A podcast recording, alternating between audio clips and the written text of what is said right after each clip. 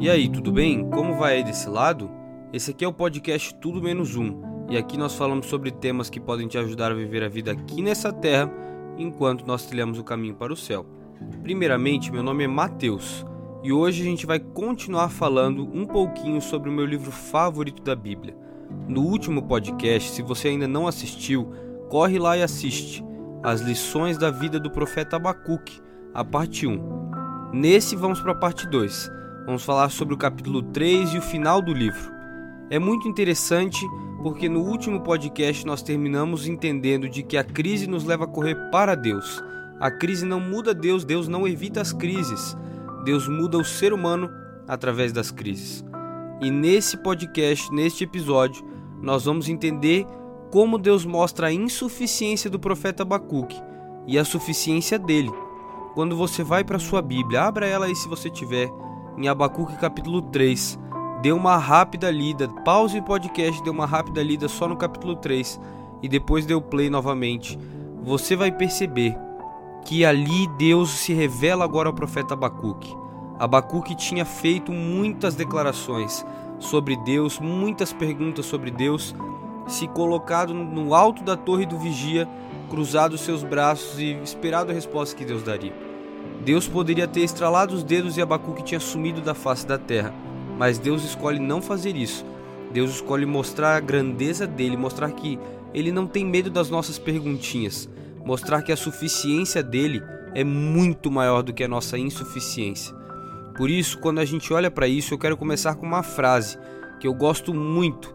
Diz assim: Os homens de fé são sempre aqueles que devem confrontar os problemas aqueles que confrontam os problemas de cara.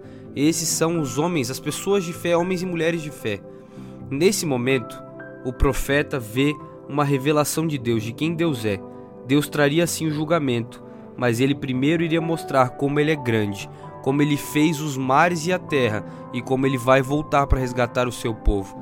Por isso, depois de ver tudo isso, Abacuque decide aceitar e confiar nos planos de Deus, mesmo que isso envolva os planos dele mesmo serem frustrados. Ele decide confiar nos planos maiores de Deus e deixar com que Deus frustre os seus planos para que a vontade de Deus seja soberana.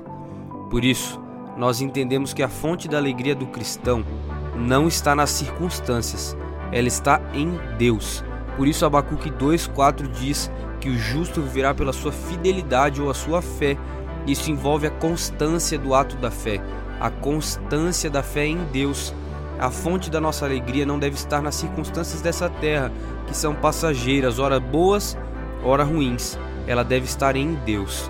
O mundo inteiro pode entrar em colapso, contudo, o povo de Deus ainda assim vai ter um alicerce firme debaixo dos pés do Pai.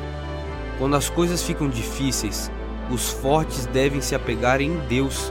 Os fortes se apegam em Deus. Nós somos salvos não é pelo que nós fazemos, mas pelo que Deus fez por nós. A salvação é de graça. A salvação só basta nós aceitarmos. Tudo o que ele fez já era o que era necessário ser feito. Tudo que Deus faz após a cruz é somente um bônus. Tudo o que era necessário ser feito, Deus já fez por nós lá na cruz. Por isso a nossa fé ela não é absurda. Ela envolve o sobrenatural, mas isso não torna ela absurda. A fé é uma caminhada segura sob a luz de Cristo.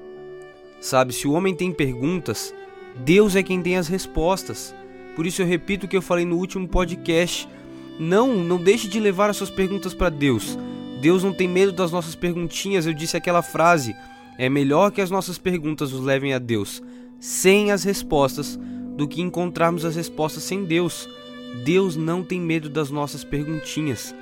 Por isso, quando nós olhamos para trás, entendemos a certeza que Deus nos deu no passado, de que Ele abriria o mar vermelho, de que Ele fez todas as maravilhas que Ele fez, eu posso entender que a certeza de ontem me dá tranquilidade para o hoje e projeta esperança para o meu amanhã. Ao olhar para o futuro, Abacuque viu uma nação rumando para uma destruição. Ao olhar para dentro de si, ele se vê tremendo de medo aos pés desse grande Deus. Ao olhar ao seu redor, ele viu todo o seu sistema, toda a sua cultura, toda a sua sociedade prestes a se desintegrar. Contudo, quando ele olha pela fé para o alto, ele vê Deus lá no seu trono e todos os seus medos se vão embora. Por isso, andar pela fé é se concentrar na grandeza e na glória de Deus e não na fraqueza humana. A confiança do profeta não estava na provisão, mas sim no provedor. Estava naquele que criou tudo, naquele que proveu tudo e naquele que nunca vai falhar.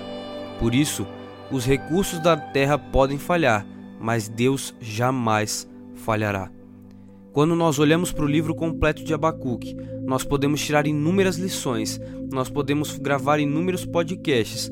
Essa série pode se estender demais, mas eu quero ser pontual aqui e sintetizar o livro em quatro lições finais para sua vida. Guarde elas. A primeira é uma lição desafiadora. Deus começa julgando seu próprio povo. Ele não faz vista grossa ao pecado no meio do seu povo. Ele começa o juízo exatamente pela sua própria casa. Ele começa a limpeza exatamente por dentro da sua própria casa. Com isso, a segunda lição é uma lição gloriosa. A história tem sim um rumo. Ela não é cíclica e nem caminha para um caos. A história é linear e ela marcha para um fim glorioso da vitória de Deus e do seu povo com ele. Terceiro, uma lição moral. Os violentos serão sim punidos. Deus promete que acabaria com a Babilônia. Aqueles que plantam violência serão colhidos por ela, mas quem faz a justiça é somente ele. E quarto e último ponto, uma lição espiritual. O justo viverá pela fé. Ainda que o mundo ao nosso redor se transtorne, ainda que se levantem as pessoas com fúria contra nós, ainda que nos faltem os recursos para uma sobrevivência digna, a nossa confiança deve permanecer inabalável em Deus é pela fé que vivemos, é pela fé que vencemos. Por isso eu quero ler com você o que diz Abacuque 3 nos três últimos versos, 17, 18 e 19. Acompanhe comigo. Diz assim: Mesmo não florescendo a figueira e não havendo uvas nas videiras, mesmo falhando a safra de azeitonas, não havendo produção de alimento nas lavouras, nem ovelhas no curral, nem bois nos estábulos, ainda assim eu exultarei no meu Senhor, me alegrarei no Deus da minha salvação. O Deus, o soberano, é a minha força. Ele faz os meus pés como o do cervo ou como o da corça e faz-me andar em lugares altos. O que esse verso tem a dizer para você? Reflita hoje. Talvez você não tenha figueiras, talvez você não tenha lavouras, nem ovelhas e nem bois no curral, mas você tem uma vida, você tem uma família, e talvez isso tudo vá falhando, talvez o dinheiro falte, talvez o alimento falte, talvez o trabalho falte, mas Abacuque nos ensina que mesmo em meio às incertezas, mesmo em meio às dificuldades, ainda assim vale a pena confiar em Deus. Quando nós percebemos isso, nós percebemos que lutar com os desafios é a única maneira de fazer os nossos músculos da fé crescerem. Evitar perguntas difíceis ou se contentar com meias verdades e respostas superficiais significa continuar na imaturidade. Por isso, nós precisamos encarar as questões honestamente e discutir elas com o Senhor, promovendo o crescimento na graça e no conhecimento de Cristo. Deus nos criou para as alturas, é isso que Abacuque termina dizendo.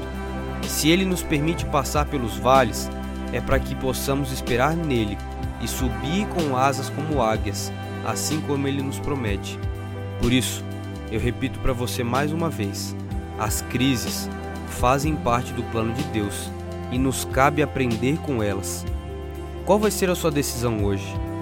Você vai evitar se entregar ou você vai deixar se render completamente aos planos de Deus para sua vida?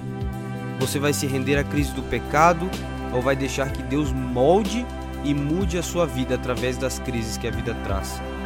Essa decisão deve ser sua, essa decisão é diária, mas eu recomendo que você decida estar ao lado de Cristo. Mesmo que tudo ao seu redor fale, ele continuará sendo fiel.